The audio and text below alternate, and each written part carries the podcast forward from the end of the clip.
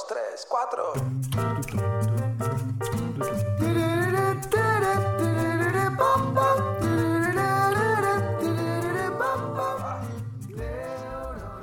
A la hora de invertir siempre se corre riesgo. A veces tendemos a minimizar ese riesgo. Hace un tiempito, hace un, unos par de meses, se escuchó la noticia de que una empresa financiera llamada Winans o Winans, que lo que hace era eh, recaudar fondos de alguna manera con inversores para dar préstamos de consumo, no estaba pagando sus obligaciones con los inversores. Mucha gente hoy está complicada con ese tema. La pregunta que busco responder en este episodio es, ¿podríamos haber evitado esa situación si hubiéramos analizado mejor ese tema? Bueno, de eso vamos a intentar hablar en este episodio del podcast de Neurona Financiera. Muy buenos días, tardes, noches para todos. Bienvenidos a un nuevo episodio del podcast de Neurona Financiera. Mi nombre es Rodrigo Álvarez. Cada semana traemos un tema arriba de la mesa, un tema que esté relacionado de una u otra forma con dinero, con inversiones, con finanzas personales, con un consumo consciente. Y el objetivo después de todo lo que estamos buscando es utilizar el dinero como herramienta para vivir una buena vida. En ese marco, yo insisto, y lo hemos hablado muchas veces en todos estos episodios, la importancia de invertir. Todos deberíamos ser inversores y lamentablemente no todos aprendemos a invertir. Entonces es normal que cometamos errores. El problema que los errores en las inversiones implican perder dinero. Y hoy vamos a charlar de una historia, una historia que todavía no terminó, que está viva, donde quizás algunos inversores puedan estar perdiendo dinero. Esa historia es la historia de un mecanismo de inversión eh, instalado en Argentina, instalado en Uruguay, instalado también en España, si no me equivoco, que se llama Winance o Winance, no, no sé cómo pronunciarlo bien. Intentamos entender cómo funciona este mecanismo para después sí ver cómo lo podríamos llegar a analizar.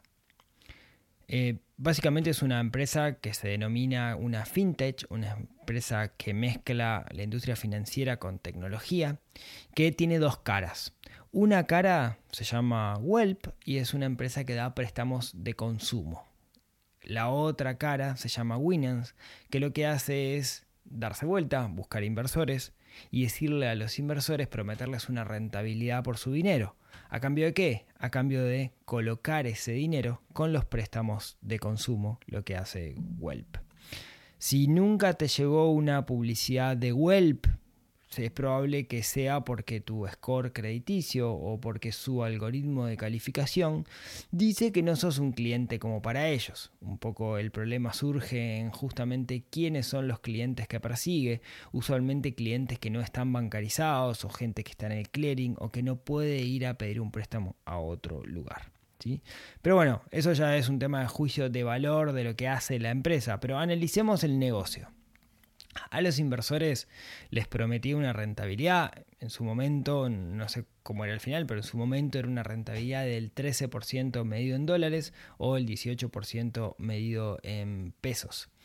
Además, les, eh, ellos decían que básicamente eh, su algoritmo de calificación de eh, deudores, ¿sí? ellos lo que hacían era básicamente uno compraba un portafolio de deuda y que eventualmente había entre un 10 y un 18% que no iban a cobrar de ese portafolio. Claro, la realidad es que las tasas de interés que cobraban eran tan amplias que les daba como para pagarte a vos inversor la rentabilidad y al mismo tiempo tener ganancias como empresa. ¿Cómo hacían esto? Bueno, básicamente una sesión de crédito. Se suponía, y esto es uno de los temas álgidos que vamos a entrar en un ratito, es que ese portafolio de deuda que había, esos 10, 20, 30, 40 préstamos, que no eran préstamos grandes porque eran préstamos de consumo, al final me pertenecían, estaban a mi nombre, ¿sí? O sea, me cedían de alguna manera el crédito a mi persona. En el caso particular de Uruguay, la figura legal con lo cual hacían es media gris, esto no estaba regulado ante el Banco Central del Uruguay, en el caso de Argentina es distinto porque sí funcionaba por medio de fideicomisos, acá si bien tenían un fideicomiso, ese funcionó, donde dejaron gente adentro en este momento fue en... Eh, fue, con las personas, digamos, de pie de calle, ¿no? Aquellos que estaban invirtiendo de forma directa bajo la sesión de crédito. Eso quiere decir, si, yo, si alguien me debe dinero a mí por un contrato privado, yo puedo ceder ese contrato a esa persona, otra persona, y eso es lo que se llama la sesión de crédito. Todo venía funcionando bien, mucha gente venía colocando dinero en este sistema porque venía pagando las rentabilidades como relojito hasta que un día se empieza a atrasar. Y resulta que todo, todo empieza, todo se complica en julio, donde la empresa es imputada por estafa en Argentina. ¿sí? Eh, literalmente, leyendo un diario de Argentina, se determinó un posible aprovechamiento de la necesidad e inexperiencia de las personas que contrataron con la firma, dado que se pactaron intereses abusivos, entre otras irregularidades. En otras palabras, lo que la justicia imputó y lo que se está analizando en Argentina es si te dice que si Winans, en realidad Welp, ¿no? la empresa que prestaba plata, te hacía firmar letra chica sin que vos la leyeras, como abusaba de la ignorancia de ese público no bancarizado. Cuestión que eso era algo que pasaba en Argentina y parecía que era totalmente independiente a lo que podía llegar a pasar en Uruguay, que eran empresas distintas con capitales distintos. Obviamente cuando pasó esto en Argentina, lo que empezó a ver fue una suerte de fuga de capitales yo quiero sacar mi plata de ahí. Se me vencía, digamos, el préstamo y quiero sacar la plata, o si quiero la puedo sacar antes, si era que se podía. Bueno, y eso complicó un poco la situación, más algún fondo de repente grande que quiso sacar el dinero. La cuestión es que se le complicó en Argentina. Pero no es muy clara la razón por qué, o si es clara, pero eso lo está viendo la justicia en este momento, lo está analizando. En Uruguay pasó lo mismo. Si bien no estaba esta denuncia penal en Uruguay, lo que pasó en Uruguay es que eh, Winans empezó a trazar el pago con sus inversores hasta que les mandó una carta diciendo necesitamos refinanciar los pagos. Todos los inversores se nuclearon y hoy están con un juicio ante la empresa al mismo tiempo de que la empresa entró en un concurso de acreedores. Eso quiere decir que la empresa admitió que no puede pagar a sus acreedores y va a hacer una refinanciación de deuda, por más que desde eh, el CEO de la empresa manifiesta que quiere pagar. ¿sí? Hoy, ya les digo, mucha gente está implicada, se habla de varios millones de dólares dentro de, todo esto. Y independiente de, de, este caso en particular, ¿no? Independiente del caso de Winans, que no es el primero y no va a ser el último, la pregunta que quiero responder o que quiero que analicemos en este episodio es, como inversor, ¿podría haber evitado este problema? Yo creo que sí, yo creo que había algunas alarmas ahí que estaban prendidas. De hecho, a mí me ofrecieron la posibilidad de invertir en Winans y no invertí. Eh, por dos razones. Una es el análisis que les voy a contar ahora, que me parece que es como lo que para, no, quiero, no quiero como, uy, la tengo atada, que crea que soy, no. A mí yo, yo tengo un sesgo, digamos, y no por, mi sistema de inversión y por mis valores, no invierto en empresas que se dedican a dar préstamo de consumo. Entonces, desde el, desde el vamos, digamos, yo ya la descarté. Pero haciendo el análisis un poquito más fino, encontré algunas cosas y es lo que quiero comentarles hoy a, a ustedes, ¿sí? Entonces, ah, primero, ¿no? Esto que les voy a contar aplica a un montón de mecanismos de inversión y usualmente son los mecanismos de inversión que están asociados a lo que se llama economía real. Quiero decir, por lo general podríamos hacer dos grandes divisiones en, el mundo de las inversiones. Sistema financiero, acciones ETF, bolsa, bonos, obligaciones negociables, ¿no? Sistema financiero.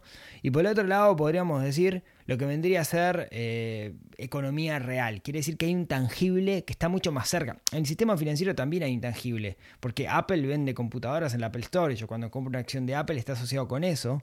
Pero estamos hablando de cosas mucho más tangibles y cercanas, con menos volumen de negocio, usualmente que no hay un mercado secundario, menos regularizado o menos auditado, y ahora nos metemos un poquito en eso. Entonces esto aplica también de repente a cuando uno quiere participar en sesión de créditos hipotecarios o ganado o fideicomisos, ¿no? Eh, cosas donde el tangible está mucho más cerca. Economía real, ¿no? Cosas que se pueden tocar. Entonces, analicémoslo. Eh, creo que lo primero, la, la primera alarma que nos tiene que saltar es la alarma del riesgo. Pagaban en dólares aproximadamente el 13%. ¿sí? Hay un concepto que se llama la tasa libre de riesgo. La tasa libre de riesgo es el bono de Estados Unidos, un treasury bond de Estados Unidos, ¿no? en cierto tiempo, y se dice que es la tasa libre de riesgo porque Estados Unidos nunca defaultó, o sea, siempre asumió sus compromisos y siempre pagó.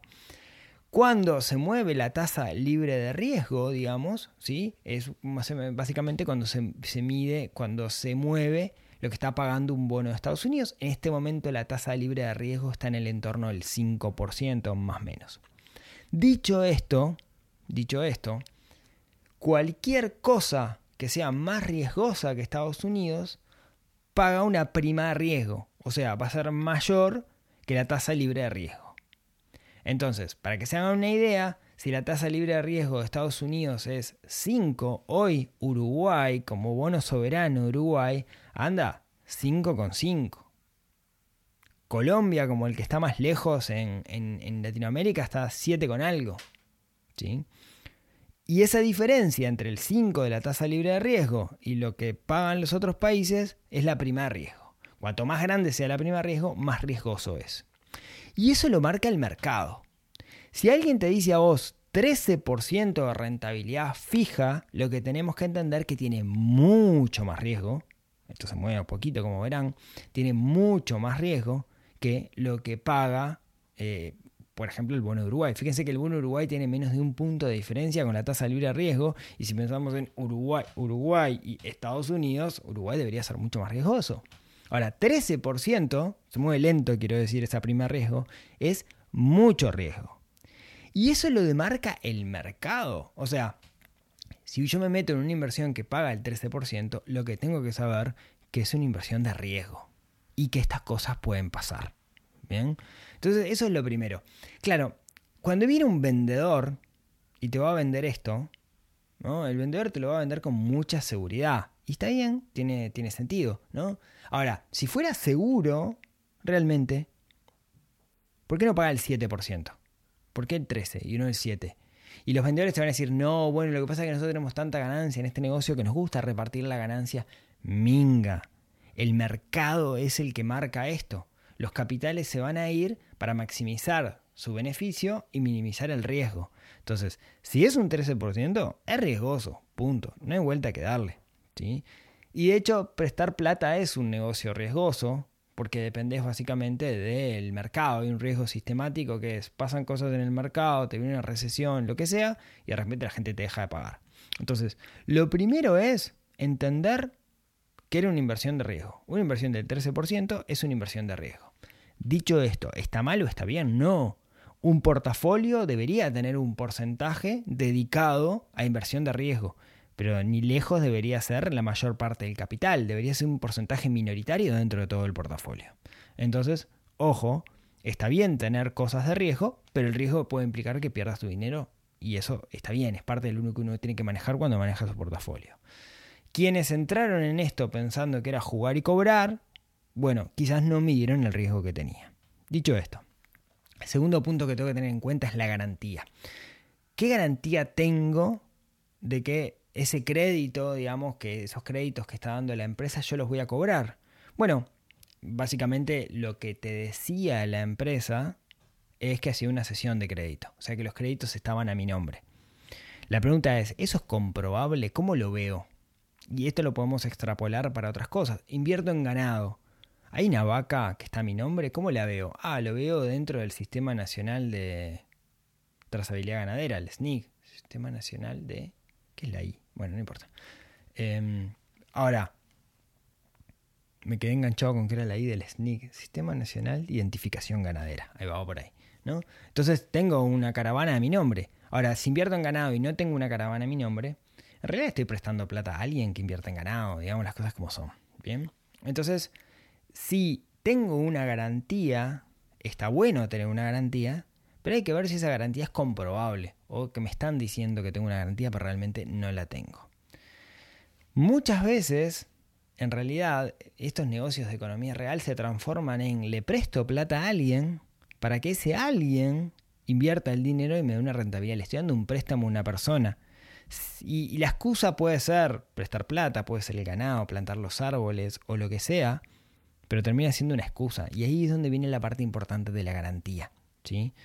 Mm, acá quizás, y no lo sé, eh, quizás esa sesión de crédito, esa sesión, por más que el día de mañana la empresa desaparezca y a vos te la den, yo no quiero salir a ejecutar préstamos. Tampoco te quiero que quiero tener una vaca en el fondo de mi casa, ¿no? Digamos las cosas como son. Pero si tengo un portafolio de gente que debe dinero de préstamos de consumo, yo no quiero salir a ejecutarlo. Y capaz que el problema viene por ahí, no lo tengo muy claro. La cuestión entonces es la importancia de las garantías. Cuando invierto en estos mecanismos asociados a economía real, es súper importante tener claro cuáles son las garantías, si esas garantías están a mi nombre y que sea comprobable. De nuevo, no es lo mismo que me digan si la cartera de deuda está a tu nombre, o hay una sesión de crédito a tu nombre, a que verla de alguna forma. No sé ni cómo lo veo, qué serán pagarés, digamos, no, lo tengo muy claro de ese lado. Y otro tercer aspecto a evaluar, que me parece súper importante, es cuando vienen estas empresas, ¿sí? cuando vienen estas, estas empresas con mecanismos de inversión, hablan de sí mismos y se autoperciben como lindos, como buenos, como de bajo riesgo, porque hay un track record, digamos, que lo justifica. Pero lo interesante es tener un, eh, y eso es algo que a mí me gusta del sistema financiero, tener una parte objetiva que audite lo que ellos están diciendo. No es lo mismo que venga una empresa y te diga, mira, dame plata, que yo presto la plata y te doy una rentabilidad, a que venga una auditoría y verifique que realmente la rentabilidad que a vos te están pagando es producto de lo que van ganando y que no sea producto de otras personas que vienen entrando en el sistema de inversión. En otras palabras, ¿sí?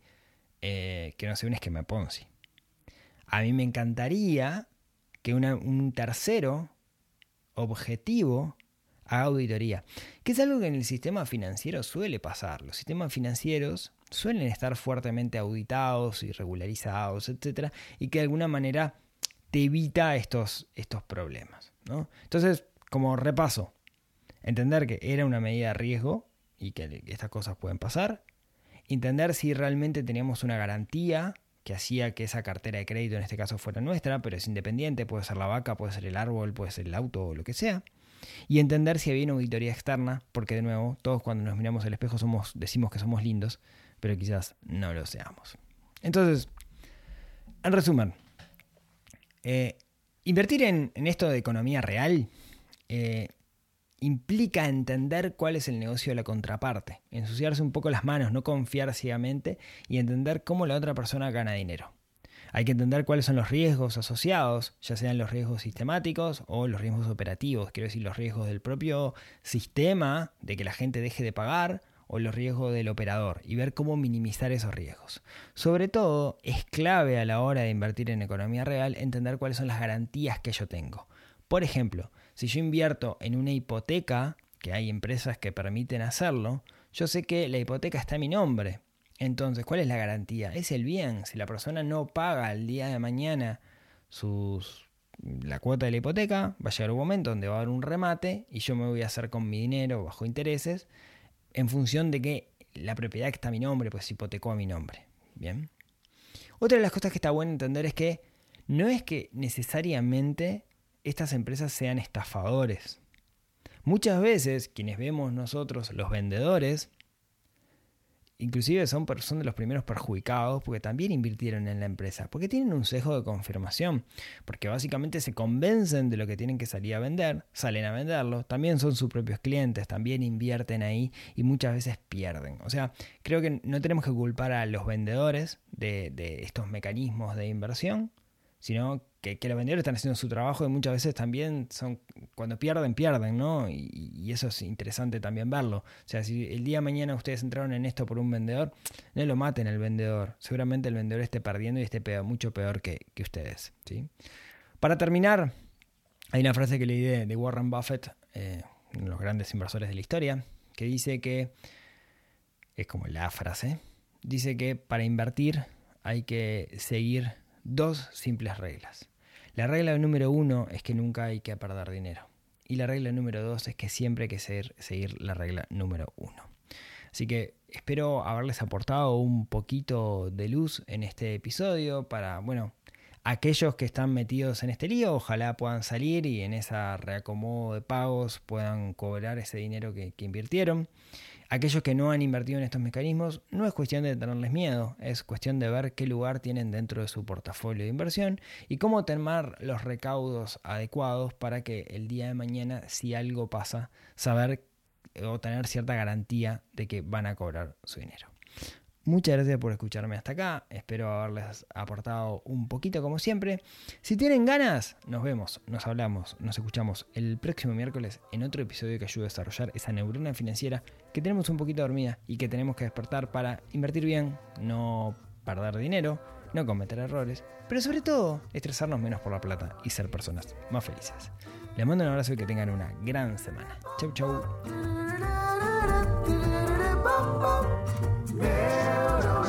Financiera.